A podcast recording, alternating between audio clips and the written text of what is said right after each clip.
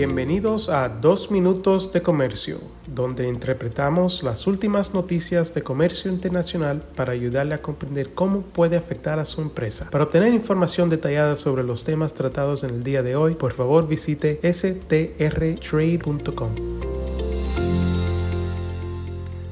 Mi nombre es Juan Moreno y soy el director de regulación aduanal en el despacho de Sandler, Travis y Rosenberg en nuestra oficina de San Francisco, California. Hoy les voy a platicar sobre el caso 301 y les daré un reporte sobre lo más reciente. Las iniciativas entre los poderes ejecutivo, legislativo y judicial del gobierno de los Estados Unidos podrían ofrecer alivio de los aranceles de la sección 301 sobre cientos de miles de millones de dólares en importaciones de China, pero solo una está avanzando actualmente.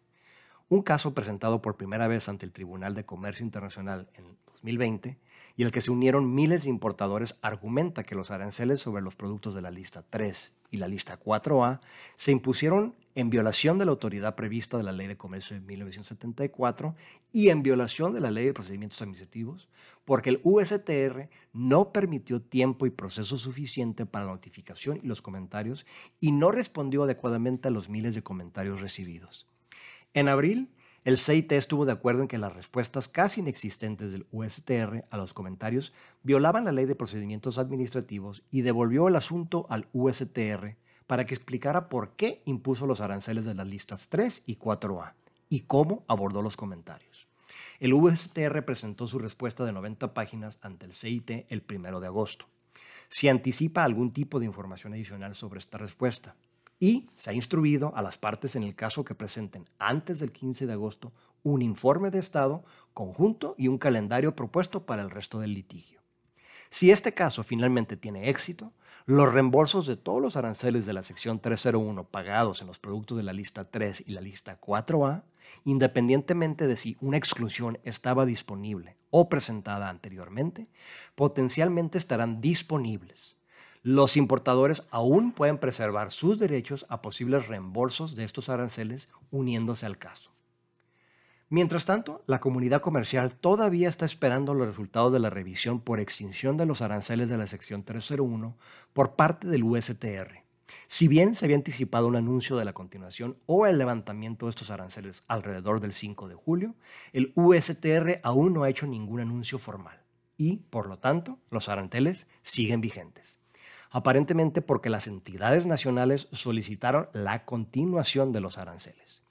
Una segunda ventana para comentarios sobre los aranceles de la lista 2, 3 y 4A permanece abierta hasta el 22 de agosto y se espera que se abra una tercera ventana en algún momento después de esa fecha para comentarios sobre por qué deben eliminarse los aranceles. Debido a las preocupaciones de la Ley de Procedimientos Administrativos en la demanda, el USTR probablemente dará tiempo para considerar todos los comentarios antes de tomar cualquier medida.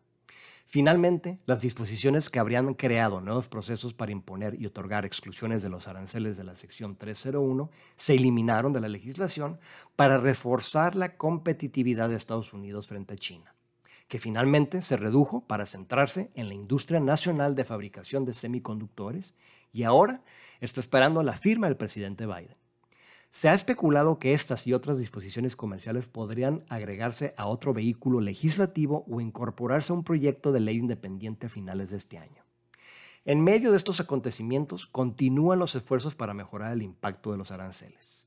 Nuestra firma está reuniendo coaliciones sobre asequibilidad de la vivienda, la industria de la música y productos para niños para abordar la revisión del USTR y temas relacionados.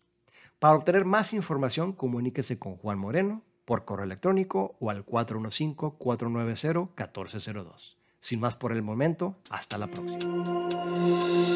Con profesionales en nueve oficinas, Sandler Travis Rosenberg es la firma de abogados más grande del mundo dedicada a asuntos legales de comercio internacional, aduanas y exportación. Este podcast es exclusivamente para fines informativos y no constituye un servicio legal. La contratación de un abogado es una decisión importante que no debe estar basada solamente en publicidad. Pídanos que le enviemos información gratuita por escrito sobre nuestras cualificaciones y experiencia. Envíenos un correo a strespanol.strtrade.com.